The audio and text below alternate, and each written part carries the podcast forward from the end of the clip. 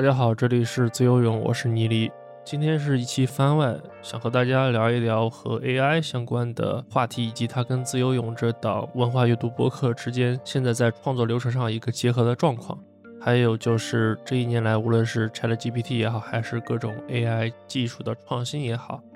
他们对于阅读、对于文学，还有对于整个社会，其实或多或少都产生了一些影响。我就想聊一聊现在我对于这些软件和应用的一个使用感受，还有观察到的现象，以及相关的一些比较浅层的思考吧。反正现在也是正好到年末了，就聊一些比较发散性的话题。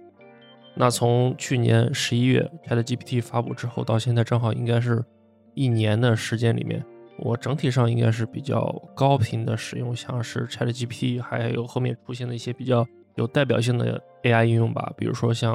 啊，微软的 New Bing，谷歌的 Bard，还有像什么 Mid Journey、达利这些作画绘图方面的应用，像阿里他们搞的那个什么通义听悟啊，还有网易和百度他们那一堆东西，就是市面上这些新出的软件其实特别多，我肯定不可能是全面很深入的去把它们都用过一遍，但是比较有代表性的这些 App 或者是应用吧，我还应该是有过一些体验的。但是到现在为止呢，如果说真的有哪一个 AI 应用，就是这种通过对话交互的方式去进行信息的输入输出来满足我的一个实际需要的话，呃，比较下来，我觉得还是 ChatGPT 是最好的。现在我也是一直在付费用这个 GTP 四的版本，但是它每个月二十美刀的价格，我觉得确实也是有一点贵的。如果再能便宜个百分之三十到四十的话，我的接受度可能会更高一些吧。至于说我现在究竟是在哪些场景下面会用到 ChatGPT 以及其他的一些 AI 工具，我就打算拿我自己做播客这个事情来举例子，正好也是顺带着介绍一下我这个自由泳播客它目前比较稳定的一个创作流程是什么样的。这里我先给一个结论啊，就是 AI 在目前我做播客的这个流程里面，基本上会起到两方面的作用吧。一个就是提升阅读资料还有文案撰写这方面的效率，另外一个呢就是进行一些头脑风暴，能给到我一些好的灵感或者是点子，是这两方面的作用。那现在至于说是不是我在整个的博客创作流程里面特别依赖于 AI 的这些工具和应用呢？说心里话，依赖感是有的，因为现在对于我来说这些。AI 的技术，呃，确实有在刚才说的那两个方面有帮到我，但是呢，我觉得自己现在还远远没到那种说离开他们我就，呃，这个博客没法做，没到那个地步，整体上就还处在一个比较暧昧的状态里面吧。行，下面我就介绍一下现在我自己这个整个的博客创作流程，然后讲完这一趴之后，再去聊一些比较发散性的东西。还有就是这一期我们依然是有评论抽奖的活动。只要你在小宇宙 APP 这一期节目的评论区留下不低于二十个字的评论，那就可以参与抽奖。这一期的奖品是 NPR 出的那一本播客入门指南。行，接下来咱们就正式开始。那像是我现在在做新一期播客的时候呢，大概会把整个流程分为五个阶段吧。这五个阶段，第一就是选题，第二呢是阅读以及相关资料的归纳整理。第三是大纲和文字稿的撰写，第四是录制剪辑，第五是 show notes 和宣传文案的创作，是这五个阶段，我就分开的细分的去说一下。首先，在做每一期节目之前，要考虑的就是选题嘛。比方说，在新的这一期里面，我想去聊哪本书、哪个作家，或者说要不要搞一些主题方面的讨论，就会去思考这些东西。那在开始的这部分里面呢？目前我基本上是随着自己的性子来的，想聊什么就聊什么，没有让 AI 介入到这个环节里面去给我提供相关的一些建议，就保持一个选题的自由度。那确定选题之后呢，就是进到阅读还有资料的整理与归纳的环节。通常来说的话，现在每一期我聊到的一本书，举例子的话，就比如说上一期我做的那个《脑残游记》。我自己的话，应该是至少会比较精细的先去把原著读两到三遍，在读的这个过程中呢，就是会做一些内容摘要，还有读书笔记，接着就要根据这些摘要和笔记把我自己觉得比较感兴趣，也比较想去聊的一些话题重点给列出来。比方说，上一期我做《老残游记》这本书，像是对清朝官员的一些批评和描写，还有这本书它后面其实采用的是学习西方侦探小说的那样一个写法，这些都是我在读书的时候就觉得一定是要谈的几个大的重点，就会把它们先标记下来。那像是一些比较小的或者是散点呢？这些我一般就是在后面写节目的大纲还有文字稿的时候，看哪些地方我可以用到这些比较散的信息和主题，遇到合适的地方呢，就把它们加进去做一个补充吧。上面这些都是我自己在读原著的时候要去做的一些事情。那除了读原著之外，这一部分我要做的另外一个工作就是去查大量的关联的作品和文献资料。来继续丰富我对于这本书想去聊的那几个重点，比方说我会去找这本小说它的作者相关的传记、日记、书信及访谈，以及对于作品本身的一些文学理论分析、硕士、博士论文，还有期刊或者是其他的聊这本书的一些播客的单集。比方说像是《老残游记》的话，它就会涉及到很多和。晚清时期社会政治格局相关的知识，那我可能会把这些文化历史背景的资料也大概的去看一看吧。最后平均下来的话，反正我觉得现在一期节目关联出来的阅读书籍可能会有四到五本，相关的资料论文呢应该会有十到二十篇左右吧。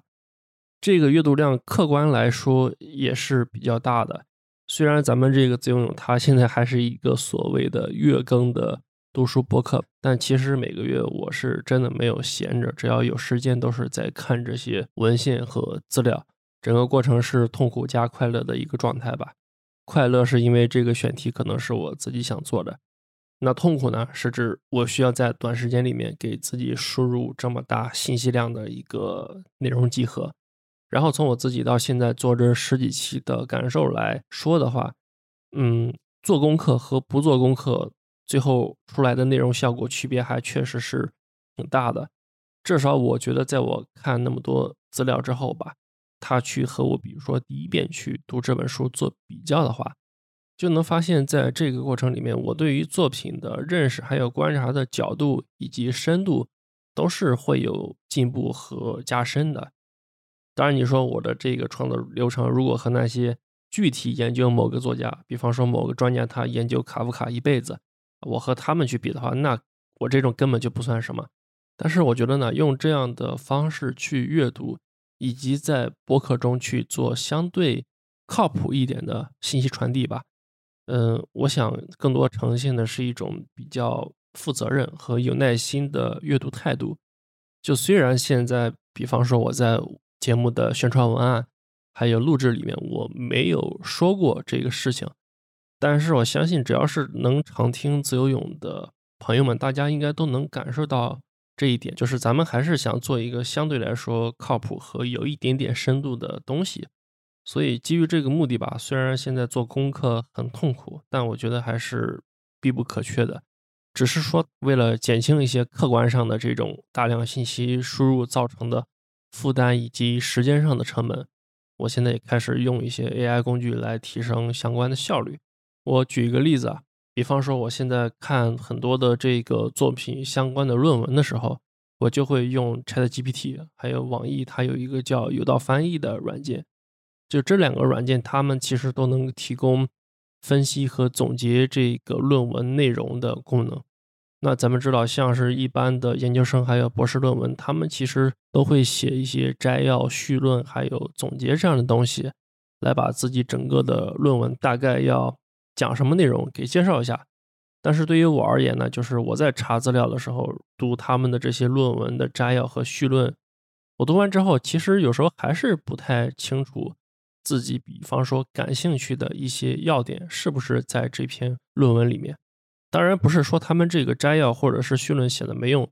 只是说他们给到的这个信息总结的颗粒度和我自己的要求去比较的话，大家的要求是不一样的。就是相对于这些论文作者而言，我想要的可能是更细颗粒度的一个总结，可能是想要把每一个章节或者是它章节里面每一部分的重点都能给组织和提炼出来。然后这种需求呢，目前我是通过 ChatGPT 来实现的，就是我把这个 PDF 吧甩给 ChatGPT 之后，让它去总结，然后呢，我是通过给它对话下指令的方式，去要求它以我所希望的那个信息的密度来去生成重点的组织和提炼，就是可以做到这样的事情。但是目前的一些实际的问题在于呢，有时候我给它的这个论文的文件容量太大。这个 Chat GPT 一次是读不全的，所以说现在很多时候我还是需要把文档裁成好几份再传给 Chat GPT，让他把一个文档分成几个部分去做这种总结的事情，就还是有一点麻烦吧。但确实是帮我节省了很多时间在这个读论文的事情上面，因为我现在不太可能去说把一个一百六七十页的博士论文，不可能说全部的去读完。而且很多时候，我最后读这些论文，也只是从里面摘出几个我想要的几句啊，那个重点或者是有用的信息。就是在提效这方面呢，ChatGPT 确实是有帮助的。对，然后刚才我还想到，就是刚才我聊的是从文献还有 PDF 这些里面去提取总结和重点嘛。呃，有时候我在做节目的时候，也会去参考一些其他的播客节目去做这些资料的引用和查询。那现在像是说，如果你想从这些播客节目里面去摘取对你有用的一些信息的话，最近有一个应用，我看好多做播客的人也在宣传，就是阿里的那个通义听物，它可以做到一个事情呢，是把你这一期播客的某一集的 RSS 链接，你扔给它之后呢，它就能自动的对这个播客的音频文件做一个语音转文字的工作，然后它再可以根据这个文字稿的内容去。自动的生成一个摘要，还有分章节的总结，以及它再根据这个节目的内容，可以自己去提炼一些问答啊、自问自答的这样的东西。我觉得，如果大家没有 Chat GPT 的话，用一用阿里的这个通义听物，其实好像也是可以的。只是说，阿里它的通义听物现在生成的这些内容总结还有摘要，它的颗粒度是框死的啊，就不能像我刚才说的。按我自己的需求去调整，包括它现在自己生成那些问答问题，反正质量我觉得也挺一般的。这个看个人情况和喜好吧。如果大家想去用这个软件的话，也可以去找一找用。总之就是博客创作的第二部分，关于阅读以及相关资料的归纳整理，大概我做的就是这些事情。那等我把这些资料都梳理的差不多之后呢，就是会进到第三部分。去写整个节目的大纲以及文字稿了。那像是节目的大纲，其实我在读作品原著以及整理资料的时候，心里面基本上就会形成一个大概的框架。比方说，在这一期节目里面，我应该会讲到这一本书它的故事情节、写作的方法技巧、作家的生平以及相关的历史背景，可能一般来说会分成这几块儿。然后这几个部分呢？他们应该怎么去排列，以及他们的详略还有重点是哪些？从目前来说呢，每一期我可能都是要根据具体聊的这本书去做一个单独的思考，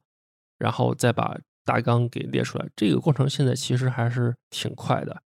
那在目前呢，其实呃，在这个过程里面，我是会让 ChatGPT 让它也去帮我列一份大纲，作为一个补充。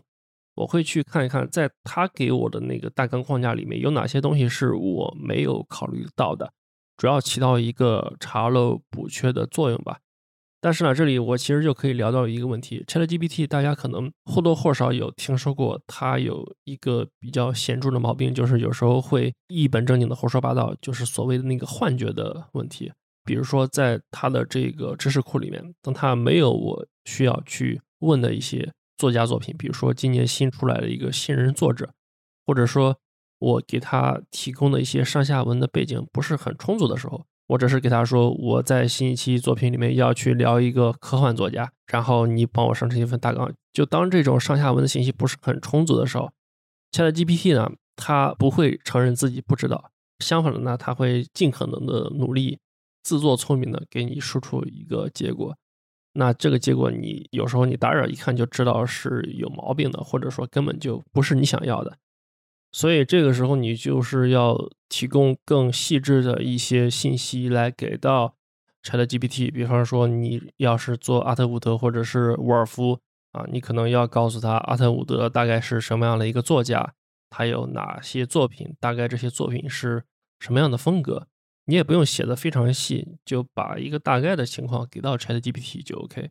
那基于这些背景信息，ChatGPT 再去输出大纲的话，你就会发现效果要好很多。ChatGPT 它就是能够根据这个作家的基本特征去想一些问题，然后在这个输出结果里面，它可能就会提供一些你没有想到的角度和切入点。这是列大纲的这一块儿。那等到列完大纲之后呢，下一步就是要去写这个文字稿了。呃，说到写播客文字稿这个事儿呢，其实我最开始在做播客的时候，都感觉大家好厉害啊！就是你在节目里面听起来，感觉好像所有人都是在脱稿的状态下去表达自己那些特别厉害的观点和见解，而且很多人一说就是能说个两三小时这种的。但是后来呢，我发现其实有很多主播吧，包括就是之前。JustPod 他出的那一本 NPR 播客入门指南里面啊，我就发现很多这种知识密集型或者是观点密集型的播客，他们还是按照一个比较严格的脚本或者是文字稿来去讲内容的。所以后来我就是综合了自己的一些情况，还是通过准备这种比较详细的脚本的方式来去录播客。当然，我觉得你选择用文字稿还是说你即兴发挥，这个没有好坏之分啊。只要你觉得能达到你自己想要的那个节目效果就 OK。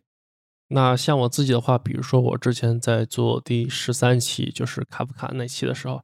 因为这期节目它是一个两人的对谈，在这种对话的模式下面，我发现自己还有嘉宾，好像在这种场景下面就不需要一个非常详细的文字稿来走完整个的录制流程。我们两个就是把自己想要说的几个重点吧，提前对一下，然后到时候就直接聊就完事儿了。但是我在后面剪辑的时候就会发现，就是我自己在这种没有文字稿去做限制的情况下，我在录音时候产生那些无意义的口癖啊、衔接词啊，还有废话吧，就是这些东西的数量，他们会是我去按照文字稿走录制流程的时候会是它的好几倍。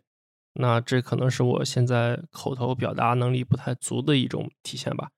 然后在大多数的时候，就是我现在在录自己的单口节目的时候，就还是比较倾向于去写一个非常详细的脚本。但是这个脚本我在录的时候，也不是说百分之百就按着它一个字一个字来的，可能整期节目里面有大概百分之二十到三十的内容是我在录的时候比较即兴讲出来的。我呢也和一些订阅数比较多的大的播客主播去有聊过吧，大家现在其实在这一块的做法都差不多。对，然后我现在在写这些节目内容脚本的时候呢，经常会遇到一些问题吧。我讲几个比较典型的例子，其中一个呢就是节目的开场白，很多时候我不太知道怎么去设计它，因为每次我其实都不太想把自己节目开头的。几分钟到十几分钟内的这个内容搞得特别的模式化，所以经常是想从一些，比方说自己的最近的生活见闻啊，或者是根据最近的发生的一些新闻、一些事件啊，从他们这个角度切入，然后再去阐述我自己的一些想法，接着再从这些想法去过渡到这期我想聊的一些作品或者是作家的身上，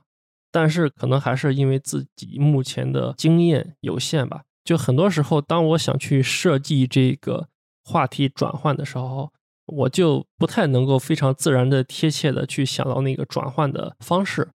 再加上呢，我现在每期写文字稿脚本的时候，其实离我自己心目里面的那个发播课的日期往往是比较接近的，时间卡的比较死，所以很多时候一着急呢，就你更想不出来怎么去写这个文字稿了。那在这种比较着急的时候呢，现在我确实是会找到 ChatGPT，然后让他去根据我给他提供的一个内容的上文，让他去帮我续写一下下面的内容方案。在大多数情况下呢，ChatGPT 它给我续写的这个文案，我肯定是没有办法直接拿来用的。但是我主要想看的是它这个续写的方案里面哪些思路，或者是哪一句话，可能就是这一句话，或者是我看到了他的某一些灵感之后吧，我就知道下面一整段的内容，我自己应该去怎么去衔接和处理了。在这个过程里面，就是 ChatGPT，它就相当于是我的一个头脑风暴的伙伴，或者是我可以去找他商量的那么一个助手。这个功能，其实我觉得目前是我在整个的播客创作流程里面最能感受到 AI 对我有帮助的一个点。那当现在每次 ChatGPT 它给我生成了一个我觉得可以用的续写的方案之后，我现在经常就会问我自己：哎，为什么当时这个点子你自己没有想到呢？最开始的话，我就老觉得自己笨嘛。但后来我就是会去问 ChatGPT，就是说为什么你能想到用这种方式去续写内容，然后我想不到。当我这么问的时候呢，ChatGPT 就会把它。从哪几个维度去衡量和考虑的思维方式告诉我。比方说，我给到 ChatGPT 给他一段文案，这段文案里面呢有一个表示不但而且啊有一个这样的表示递进关系的关联词或者是意思的时候，呃，我就随便造句啊，写《脑残游记》的刘鄂不但是一位企业家，而且他更是一名有着高超写作技艺的小说家。那当我给到 ChatGPT 这段文案之后呢，他就会猜这个文案里面的后半句。小说家这一部分是接下来我要进一步去阐述的一个内容重点。然后呢，ChatGPT 它就会根据这个关联词的逻辑，以及我给到它的信息是说这是一个文学人物，它就会根据这个上下文去生成后面的内容。这个思路其实是 ChatGPT 告诉我的，我不知道大家有没有听明白啊？其实我想表达就是说。ChatGPT 它不光是可以直接给到你一个答案，就根据你的需求给你一个答案，而且它会把自己就是生成答案的整个思路告诉你。那从某种意义上来讲，有时候我觉得这些答题的思路，它给到我的价值是要比我直接从 ChatGPT 那边去找答案，这个价值肯定是更高的。因为具体的答案它只是针对于某一个场景或者是某一个单独的例子。但是思路呢，它是通用的，它是可以复用到其他地方去的。所以经常我现在看到很多人说 ChatGPT 没什么了不起的，它返给你的内容和答案都是基于现存的信息与知识去做的一些文字的排列组合而已。但是我想说，光是现存的信息与知识，它的广度与深度都是一个普通人类一辈子没有办法去进行吸收和学习的。况且，这个 ChatGPT 它的运行机制和能提供的东西，肯定不只是一个信息的搬运工那么简单啊。所以，从我现在自己的态度上来说，我对于这些大语言模型，它们能够给我的认知也好，还有思维方式的帮助也好，就能教给我的东西，我觉得真的是非常多的。所以，你现在说让我去叫他们一声老师，我也会很真诚的这么去叫的。当然，在现在就会涉及到一个问题嘛，就是你把他叫老师，他知不知道自己是老师，就会有这种，包括你可能对 ChatGPT 现在有了一些依赖感和情感上的投射吧。很多人可能现在已经建立了一些这样的情感上的联系，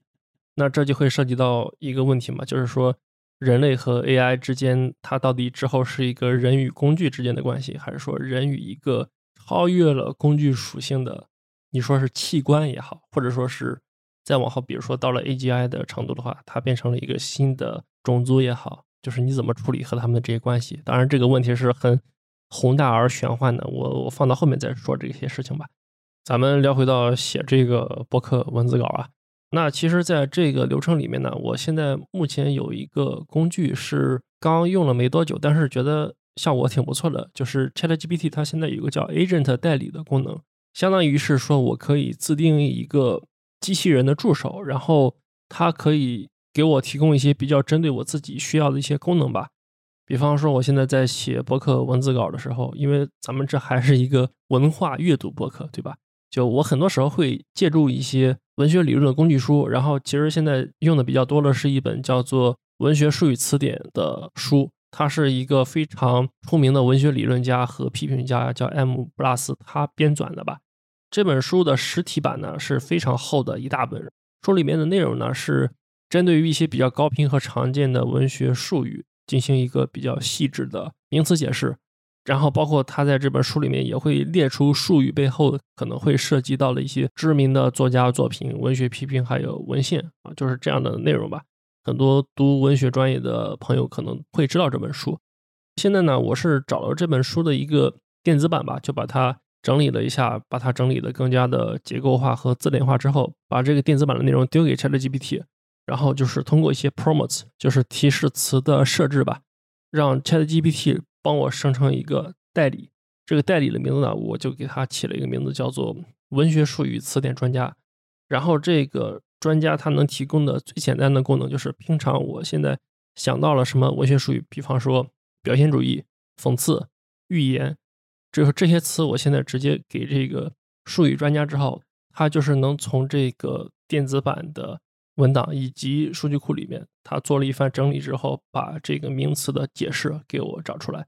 再进一步呢，就是说，呃，我可以同时列出来好几个平常我感觉可能混淆不清的术语名词的概念，比方说表现主义、象征主义还有超现实主义这几个词，它们的具体概念到底是什么？它们之间的相似点还有差异性究竟又有哪些？然后这些的词你都可以问到代理助手，他就是会根据他对于电子文档以及他自己的一些理解，给到我一些分析和答案。我觉得就是这个给到的答案的内容去看的话，基本上还是挺 OK 的，也省去了我很多翻那个实体书，然后自己去做比较的这一部分的时间成本。这是 ChatGPT 它前一个月才出了一个功能吧，挺好用的。然后呢，现在我看到网上很多人。他们也是在搞各种各样的这种 ChatGPT Agent 相关的一些研发和应用。之后呢，我也有考虑说能怎么把这个词典专家的代理给弄得更高级一些吧。比方说，我可以再去做一个叫做文学批评助手的代理，让他根据一些文学理论的基础分析方法，能对一些作品，比方说一篇短篇小说啊，或者是一首诗啊，去做一个基础的分析判断。比方说，你把一首诗给到这个代理之后，他就是咱们不能说像那种大批评家吧，就是他如果是能像一个普通的正常的文学专业的本科生一样，给到你一些分析和理解，如果是能做到这个程度，我觉得就已经挺 OK 了。然后这个等过段时间我看看怎么去搞吧。上面这其实就都是写大纲和文字稿流程里面要去做的一些事情。OK，那等到这个脚本和大纲写完之后，我就是进行节目的录制嘛。录完之后，一般马上就做这个剪辑的工作。现在呢，我的这个录制软件还有工具用的都是 Adobe 的那个 Audition，然后再加上一个叫 RX 的插件，通过这两个工具来完成的。那如果是做过剪辑的朋友，咱们会知道，在你录制以及后期剪辑的时候，会遇到很多的，比方说。口水音啊、噪音啊、杂音啊，还有换气声啊，以及你的内容本身里面可能会存在很多你自己的口癖、说话的无效段落。就这些东西，现在反正我知道呢，是有一些，比方说视频的剪辑工具，还有一些音频平台，像是剪映还有喜马拉雅，他们都有提供一些智能工具吧，比方说会提供一些。语音转文字的工具，把这个博客语音先去给你转一遍文字，然后给你呈现出来是整个的一个节目的文字稿。然后你看这里面哪些段落是你不想要的，你就直接把这段文字给删掉。那个软件呢，就会把对应的音频的段落也给去掉。可能是有这种东西吧。然后我看到有一些博客后台，他们也有什么 AI 智能降噪，还有去口水、去杂音什么的。我自己试用过一些吧，但是总感觉。它的效果不是那么精细，包括就是刚才我说的那个按什么呃语音转文字，然后你把文字删掉，它把相应的段落给你去掉这个功能。其实现在它这种工具智能工具去剪掉了那个段落之间的切口是比较糙的啊，你去听的话就会感觉到好像是一个人说话说到一半的时候突然被砍掉一下子，感觉比较生硬。所以整体而言的话，就是剪辑这一块儿，我现在还是通过自己比较个性化的方式去做处理，该一点点抠的地方就一点点抠，没有太用到这些 AI 工具的辅助。那走完上面的剪辑流程之后呢，就是准备去发布节目了。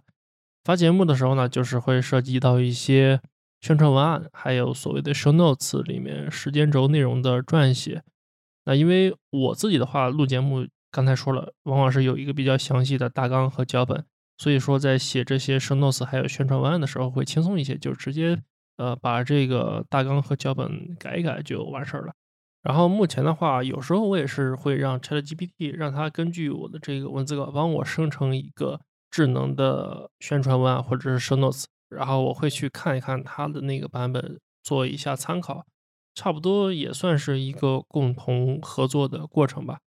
呃，写完这些东西之后呢，看了基本上没有问题，就是去把播客上传到各个平台做发布。差不多这就是我整个一期播客节目从头到尾的制作流程，以及现在所谓的这些 AI 应用在流程里面参与的部分吧。那就像我前面说的，现在这些应用对我的作用主要就是两方面，一个是提升我在阅读资料时候的。梳理效率。第二个呢，就是提供一些头脑风暴的灵感。然后在整个流程里面，还是以我一个人类为主体去做大部分的工作。AI 并没有起到一个什么自动化处理任何一个环节的这样一个功能。这是我自己的一个情况。那如果现在去看各大平台里面的其他的播客呢，或者说我们放大到整个互联网的内容环境里面去看。我觉得大家应该能感受到，就是这一年里面和 AI 相关的内容产出数量是有一个爆发性的增长的，就五花八门、各种千奇百怪的东西都冒出来了。比方说在年初的时候，就我看到很多人那时候就在做和 ChatGPT 去对谈的播客，各种花式提问吧。后面比较火的有一个，好像是 B 站很多人去做那个 AI 版的孙燕姿。就是用孙燕姿的音色去模仿其他歌手的成名曲，然后这个事情后来好像孙燕姿还专门写了一个文章来做回应。他就说，作为人类在产出能力上面之后肯定是没有办法和 AI 去做比较的。这个时代的话呢，新技术是层出不穷的。归根结底呢，我们人类只要做好自己就完事儿了。我觉得是非常清醒的一个态度吧。那其他的，比如说像视频还有绘画的这方面的内容就更多了。但是根据现在我自己的一个感受吧，我觉得大多数这些挂着所谓 AI 生成标签的内容，大家好像现在更多的是在去秀一个技术能力，就是说表现 AI 现在可以做到某些新功能，会给大家带来一些新的视听方面的体验。但是呢，在内容的价值和深度上，在这一年到目前为止，我好像还是没有。看到什么特别让我印象深刻的作品，就整体的氛围还是创作者在这边各做各的尝试，然后其他的观众吧就抱着一个猎奇的心态去围观，就还处在一个比较初阶的乱哄哄的阶段吧。但是这个现象也非常正常。那因为咱们自由泳毕竟还是一个文化阅读 podcast 嘛，所以下面我觉得还是想专门聊一聊，就是 AI 写作这一块我观察到的一些。现象和我的想法，其实 AI 写作这个事情也不是什么新鲜事物了，好多年前就有人在搞了。那具体到作品上呢，比方说，我之前就有看到咱们国内的那个科幻作家陈秋帆，他在一九年的时候就写了一些和 AI 共创的小说，叫《人生算法》，里面有貌似有两篇吧，是和 AI 一起共创的，其中有一篇好像是叫什么“恐惧机器”，我我记不太清了。那根据他的一些采访来看的呢，我觉得 AI 在他的创作过程里面扮演的角色，其实和我刚才说我在做播客脚本的时候那个扮演的角色是有点像的，主要就是起到一个提供基本素材还有激发灵感的作用。那像是整体的故事的框架呀、背景设定、语言风格这些东西，就都还是陈秋帆自己来主导的，包括 AI 生成的这些内容、这些呃文字。陈秋帆他也是需要进行大量的专业的改写，最后才能出来这样一篇小说。然后从我自己的阅读感受去讲的话，就我自己去读这几篇故事的时候，确实也没有很强烈的突兀感，也不太能够分辨出来哪些是人写的，哪些是 AI 写的。但是除此之外呢，这个故事从质量上来说，我觉得就是一个平均分的水平吧。它的语言表达以及科幻小说，我觉得很重要的就是。故事的创意和设定这一块儿，我觉得就都还挺普通的。也就是说，如果它不是一篇挂着所谓的和 AI 共创小说这样一个噱头的话，我也是不会去读这个故事的。可能总体上而言，就还算是一种新式文学的探索和表演吧。最近还有一个新闻，就是清华的一个教授，他好像是用 ChatGPT 生成了一篇小说。这个小说它好像是 AI 主导的，内容比例是比较大的，人类去改写的部分是比较少的。据说他拿了一个什么科幻文学比赛的二等奖。我呢去看了一下这个小说的原文，嗯，不是很长。他讲了一个大概是人类和数字生命两方面进行融合，然后去找到一个什么自己的记忆，还有世界万物真理的故事。呃，这个故事的套路呢，倒也不是很新奇，也比较常见。然后我想吐槽的一个点就是，它的这个 AI 生成的内容的遣词造句水平啊，我真的只能说是一坨狗屎，给你的感觉就好像是一个刚学会写作文，然后用那种比较浮夸的词藻去很生硬的讲故事的一个高中生吧，确实说不上好。然后我也不知道那个所谓的科幻文学比赛，它到底其他作者是。什么样的水平？是不是都是高中生的水平？反正就是确实没有看到那种让我觉得非常牛叉的纯 AI 创作的作品。然后包括现在我身边一些在所谓的这个文学圈或者是出版领域的一些朋友吧，根据我自己的身边统计学，今年来看，他们其实很多人也读了这些所谓的 AI 创作的文字内容。然后从一个普遍的反应来看，就是这些人都觉得自己被羞辱了。就是说，现在 AI 搞出来的这堆东西完全是哗众取宠，就根本没有达到最基本的一个文学的门槛里面可读的水平。然后与之应对的呢，就是现在很多的这种什么做 AI 方面的科技自媒体啊，还有营销号啊，在他们的那个语境里面，就是 AI 已经拳打脚踢文学奖，动不动就要明天取代人类作家，就是在那煽动情绪。然后两方现在形成了一个对立。这种对立你看起来又是非常浮夸和虚幻的，但是咱们从实际一点去讲的话，就是说，如果和前几年的情形去做一个对比的话，从我的个人感受而言，就是觉得大家对 AI 文学创作这个事情的预期确实也是发生了一些变化。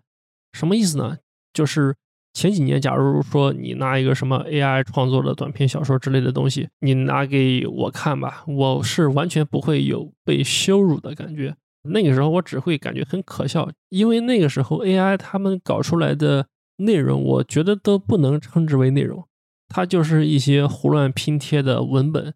但是像到今年啊，有很多这个 ChatGPT 写的所谓的小说拿出来之后，然后之所以我刚才说，我那些朋友们，他们觉得被羞辱了，不是因为说大家反对 AI 写作、AI 创作，或者说大家觉得高水平的这个 AI 写作不可能实现，而是因为今年 ChatGPT 出来之后，很多人已经隐隐约约觉得 AI 有可能是在某一天达到人类写作水平，有这种可能性了。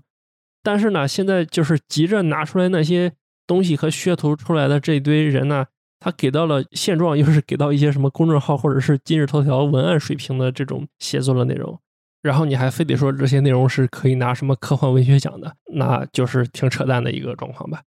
然后另外一方面呢，当然就是我这边也有很多朋友，他们是觉得 AI 在短时间之内是没有办法去生成一个高质量的文学创作的作品的。他们是觉得现在这些 AI 它的内容生成逻辑。无非是根据现有的人类的信息资料库，然后基于概率去推理后面的字和词，对吧？是按照这个逻辑去输出内容的。那按照人类的创作经验来说，好像是，嗯，如果大家只是凭借一个历史的信息和资料库去写作的话，那显然是不够的，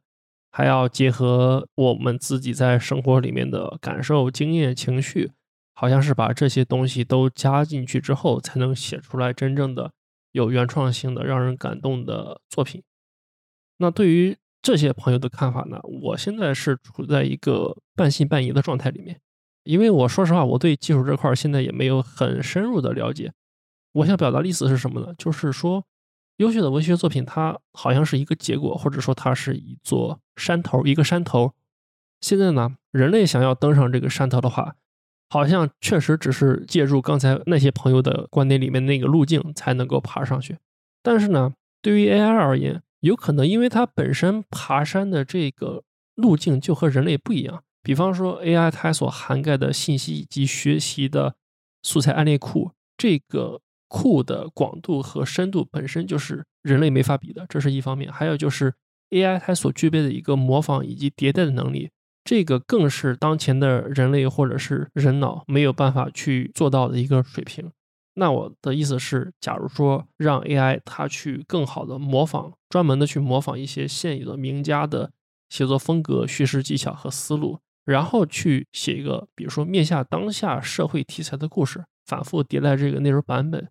是不是真的就是之后能写出来？咱们我觉得不能说杰作吧，它能写出来一些，比如说豆瓣六到六点五水平的作品，到那个程度的话，我就觉得已经很吓人了。而且就是大家也知道很多。文学作品，它的评价高，不是因为它的文笔好，而是因为他写的这个题材，他写的内容是有社会价值，或者是历史价值，或者是能提供某些情绪价值。就我自己的看法而言，假如说是遇到了一些比较合适的机会，一些比较合适的题材，一些比较合适的角度的话，那在可能不远的未来。AI 它是能够写出一些很让人类惊讶的作品的，然后在产出这个作品的整个的过程里面，它可能不涉及到任何的 AI 需要自己具备情感能力或者是文学素养这方面的要求，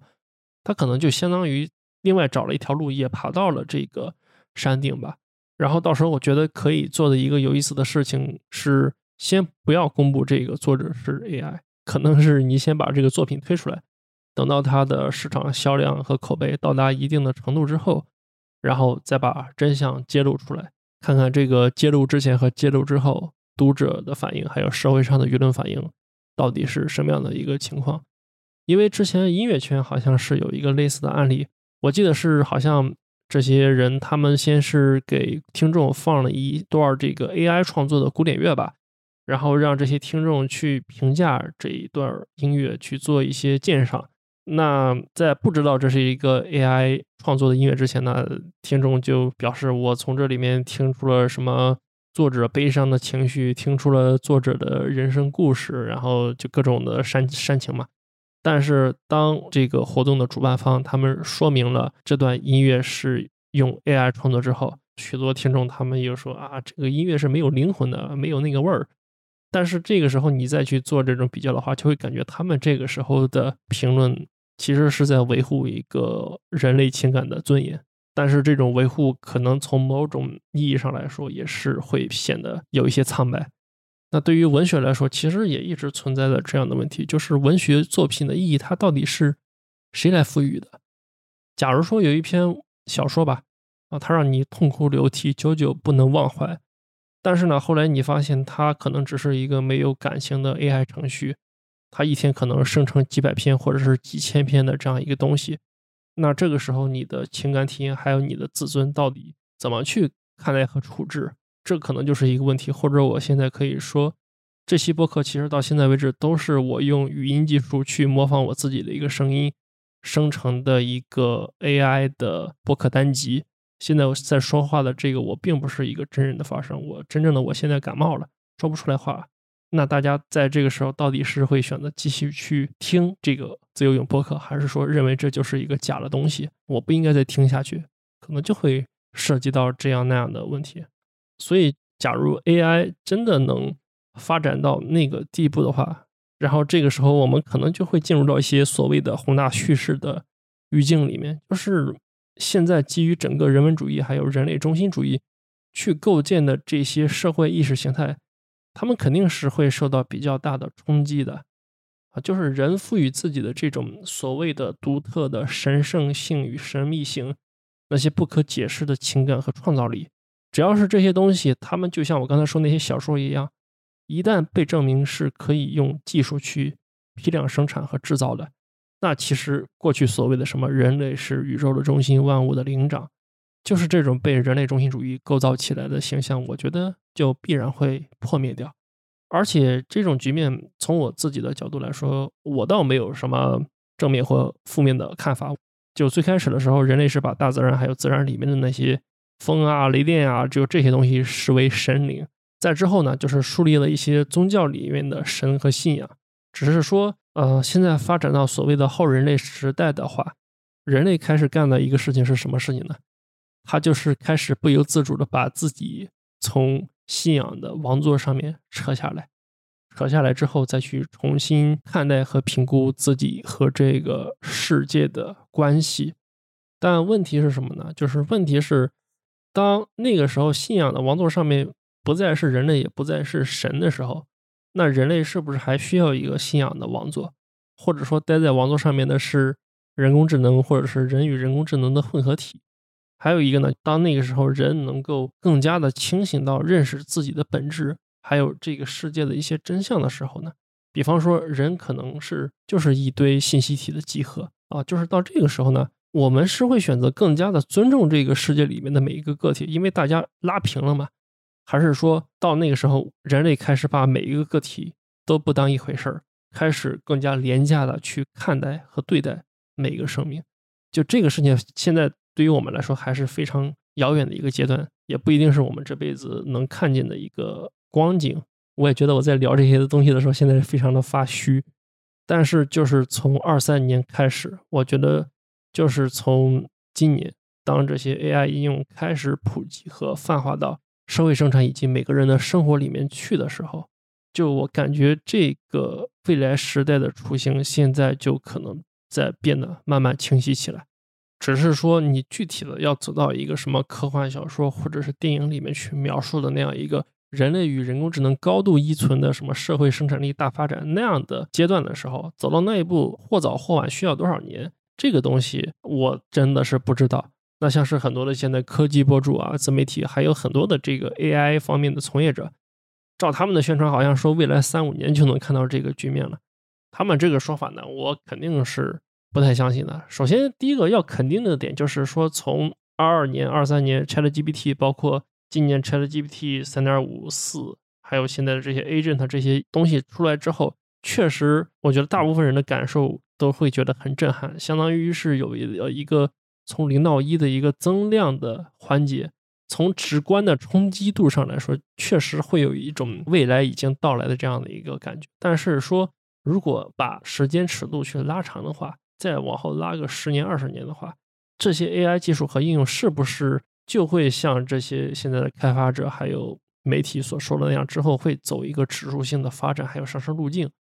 比方说之后的每一代 ChatGPT，它都会有一个翻天覆地的变化。反正就对于这个事而言，我是半信半疑吧。因为我现在就是说，从单纯的旁观者的角度去看的话，我有点分不清楚现在这些从业者还有。媒体他们的发言内容里面，哪一些是属于真正的有效信息，哪些是纯粹去为了营销还有融资去说的一些话？就这个事情，我现在分不清。第二方面呢，就是当现在这些技术应用，当你把它们做的成产品或者服务，部署到某个产业或者是社会生活里面去的时候啊，其实现在的很多的问题就是说，人类本身会有一个反弹的情绪。比方说，今年美国那边就有这个好莱坞的编剧罢工的问题，这里面就会涉及到和 AI 相关的一些内容。这些编剧呢，他们就会反对说，让自己参与到呃，用自己的专业知识和编剧的经验去训练和监督 AI，然后让 AI 之后反而来取代自己，就拒绝做这种砸自己饭碗的事情嘛。当然呢，你去站在影业的那些老板和资本家的角度来说，AI 这个编剧质量合格的话，他们当然会选择去用 AI 编剧了，因为。更廉价，而且出货也更快。从这个层面来说的话，就是 AI 如果真正想进入到社会生活以及社会生产的话，它可能不光涉及到就是说一个技术可行性的问题，更多的还是说涉及到人类的这个经济社会它的不同阶级阶层之间的一些，比如说分配问题啊，还有就是大家的生活问题。你可能是人类之间先要去打一架，打出个结果来才行。而且就是我刚才讲了那么多，我感觉自己都觉得发飘的东西之后吧，讲到现在，我脑子里面突然就冒出三个字，叫做幸福感。所谓幸福感呢，就是假如说当这些 AI 技术和应用真正的普及到了嗯生活里面的方方面面之后，那到那个时候的话，我自己在生活里面的幸福感会因为这些技术而变得更多吗？我刚才就突然想到这个问题。那如果按我现在自己的一个生活经验的话，我觉得也是很多人的生活经验，就是过去这十几年来，咱们拿一个参照对象吧，就是移动互联网。你看，移动互联网它对于整个社会的结构、生产力、生产方式还有意识形态，其实在这十年里面都产生了非常深刻的影响。十几年前我们没有普及智能手机、无线 WiFi，我们没有微信，我没有抖音、快手和移动支付。那现在如果你要问，就是这些技术和应用有没有让我生活里面的幸福感变得更多？嗯，我觉得答案可能不是说有或者没有，我的答案可能是叫幸福过。那所谓的幸福过呢？我的意思是，刚才说的那些技术和应用，当他们十年前刚刚出现的时候，当我整天胡乱去用它们、去体验它们的时候，那个时候我的幸福感好像是最高的。去年末 ChatGPT 刚出来之后，我自己去用那一个月的时候，其实也是有类似的感觉。但是呢，就是说，当这个新鲜的劲头过去，我认识到它能对人生活改变的这个增量已经消失的时候，等到智能手机和移动互联网这些东西真正的普及到每个人的生活里面，变成像是电灯、电冰箱那样习以为常的东西的时候，嗯，我的这种使用和体验里面的喜悦感。然后还有一个所谓的感谢时代进步的这样一种心态啊，就会慢慢的磨平消失。啊，与此同时呢，我可能看到的更多的是，比方说移动互联网它带给所有人的一些负面的影响，像是现在比如说各种碎片化和虚假的网络信息、舆论的极化情绪以及无所不在的这种数据收集啊和传输，有时候有可能对我们自己而言是一种更大的。束缚和限制，如果大家懂我那个意思的话，总之就是会感觉到这种明显的负面的和混沌的东西越来越多。那如果从这个例子去看 AI 的话，我可能也会有这样一种模糊的预期，就是觉得当它当 AI 真正的普及到我的生活里面的时候，我可能就是不会变得更加幸福，我也可能只是一个幸福过的状态。但是呢，我也知道，在某种程度上，在某些场合下，我知道我是一定离不开 AI 的，因为将来我的生活里面的一些硬性的安全感和便利性的部分，肯定是由 AI 来进行支撑的。我举个例子吧，比方说未来的某一天，我得了某一种病，我到医院去看病，呃，医生说你交钱，然后做检查，然后做治疗就 OK 了。这种病，它可能在十年前、二十年前是一种非常难治的病，或者说你要花费的这个资金成本是要高出特别多的。但是呢，因为 AI 技术，它可能到了未来的那个时间节点，我可能所受的痛苦，我可能所要花的钱就没那么多了，可能是出现一个这样的情况。但是呢，在这整个的治疗过程以及治疗完之后，我可能对。AI 这个技术的存在，其实我觉得我不太可能会感谢说现在有了 AI 技术之后啊，我这个病好像很好治了，因为我之前没有一个前后的对比，我到时候可能想的就是，哎呀，我怎么又花钱来给自己找罪受了？我可能到时候想的只是这个事情。从这个角度说，就没法说我的幸福感是增加了还是减少了啊，我只能说我不知道，我不我也不知道大家是能不能 get 到我说的那个意思啊，这是一方面吧，还有就是比较明显的。工作机会和就业的问题，这个是大家都比较担忧的。比方我刚才说到那个美国编剧罢工的问题，很多人现在就表达这样一个担心，就是在 AI 的冲击之下，大家的工作是不是都会很快保不住，然后造成大规模的失业？那像是对 AI 技术比较乐观的那些专家，比方说我最近就看了吴恩达了他的一个 AI 知识的入门普及课吧，他就是会举以前几次工业革命的例子，然后说。每一次新技术的革新带来的都会是更多的就业岗位和产业的机会，所以大家现在比较积极的一个态度呢，是应该主动的去了解这个新技术的最新情况，然后把这些技术和自己的工作去结合应用起来。那对于我而言呢，如果说 我现在还是一个二十出头的小青年的话，我可能还是会比较相信就是吴恩达的这种偏向于科技乐观主义的一个说法。但是现在的话呢，我就经常会有这样那样的担忧，比方说未来多出的这些就业机会和岗位，是不是还需要那么多人类去干？是不是比如说让少部分的年轻人和 AI 一起去干就完事儿了？而且还有一个问题是，这些和 AI 一起工作和共事的人，这些劳动者，到那个时候他们到底扮演的是一个什么样的角色？是不是只是可能有很多人？我觉得他到时候负责的也可能就是处理一些机器或者是 AI 有失误的部分，或者是出错的部分，就相当于是一个保姆或者是监督嘛。那做这种保姆和监督的工作的时候，我不确定做这些工作的人，这些人类他的成就感和幸福感能有多高？我个人的感受是可能不会很高。他给我的感觉就很像是马克思他所讲的这个所谓的异化的生产模式的一个全新版本。那另一块，我我觉得更重要的问题就是剩下来的这些 the useless class 啊，没用的人或者是所谓的无用阶级，这些人到底是干什么去？他们怎么过？怎么活？然后你一想到这些问题的时候，你就会觉得很危险。所以从我现在的各种感受而言吧，就是从今年开始的这一股 AI 热潮吧，我觉得它发展到后来，绝对不光是一个所谓的。技术进步和生产力发展去解决一切的，不是这样的一个发展路径。它必然会涉及到的是一些实际的分配问题，以及怎么让一些落后的弱势的群体退出历史舞台的问题。那这个问题，我显然是没有能力给出什么答案和预测的。我能说的只是，我现在一边在傻不愣登的体验和使用着这些新的技术应用啊，一边和所有人一起很被动的去。跟着这个时代的变化去随波逐流。那最后从文学和所谓内容创作的角度来说呢，我觉得，嗯，至少有意思的一个点吧，是未来的这个时代，我觉得肯定是需要文学或者是好的文艺创作去参与的，因为这个未来的漫长的时间周期，它肯定是咱们好的坏的不说，它至少是有意思的。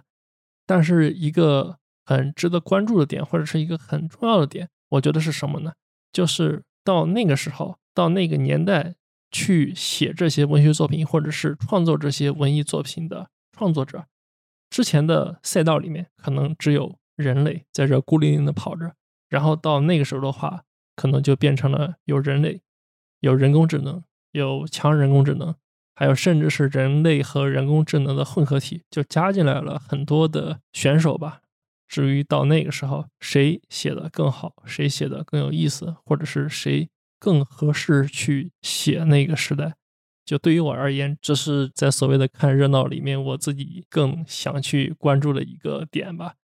行，那这就是这样一期年末的播客创作经验分享，还有关于所谓的人工智能，我的一些非常虚无缥缈的碎碎念和幻想。